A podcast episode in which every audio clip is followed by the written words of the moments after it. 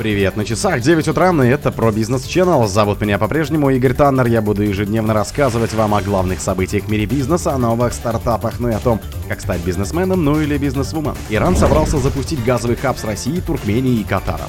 Wildberries втрое снизили взнос за регистрацию для продавцов. ФАС оштрафовал пятерку на 300 тысяч рублей за рекламу акций для пенсионеров. Титов поддержал законопроект о сокращении штрафов за нарушение бизнеса. Спонсор подкаста Глаз Бога. Глаз Бога это самый подробный и удобный бот пробива людей, их соцсетей и автомобилей в Телеграме.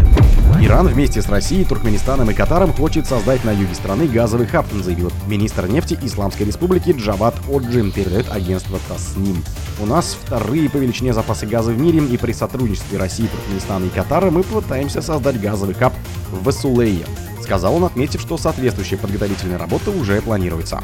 В середине мая вице-премьер России Александр Новак заявил, что Москва и Тегеран обсуждают возможность создания газового хаба на юге Ирана. Для этого потребуется привлечь партнеров и поставщиков. Он не исключает добычу иранского газа в рамках этого проекта при участии компаний из России. В то же время Новак отмечает, что процесс не будет быстрым. Идея есть, она прорабатывается, но требует времени, чтобы облачить конкретные формы, говорил вице-премьер. Свой газовый хаб при участии России намерена организовать Турция. Соответствующей инициативой для поставок газа в Европу в прошлом году выступил российский президент Владимир Путин. Его турецкий коллега Раджеп Таип Эрдоган назвал подходящим для этого местом Фракию, северо-западная часть Турции, где находится Стамбул. Работа над проектом стартовала в декабре 2022 года. Участниками хаба смогут стать страны, которые поставляют газ в Южную Европу, Алжир, Азербайджан и Катар. В мае Минэнерго Турции сообщила, что Центр торговли газа зарабатывает максимум в течение года.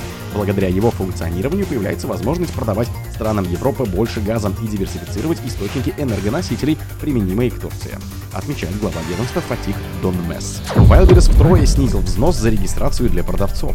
Marketplace Wildberries снизил гарантийный взнос при регистрации личных кабинетов для новых продавцов до 10 тысяч рублей. Об этом сообщила пресс-служба компании в телеграм-канале. В Wildberries уточнили, что в сентябре 2022 года Marketplace ввел гарантийный взнос в размере 30 тысяч рублей для новых продавцов при регистрации личного кабинета для предотвращения случаев мошенничества на платформе.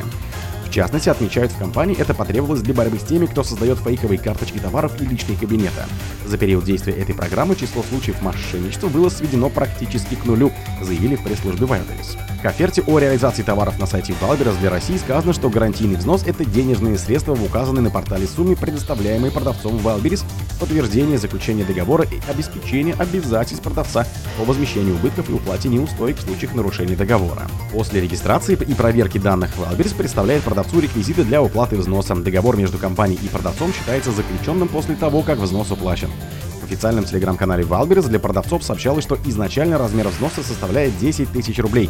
В октябре в компании подтвердили, что сумма выросла до 30 рублей. Там уточнили, что сумма не является депозитной и поэтому невозвратна.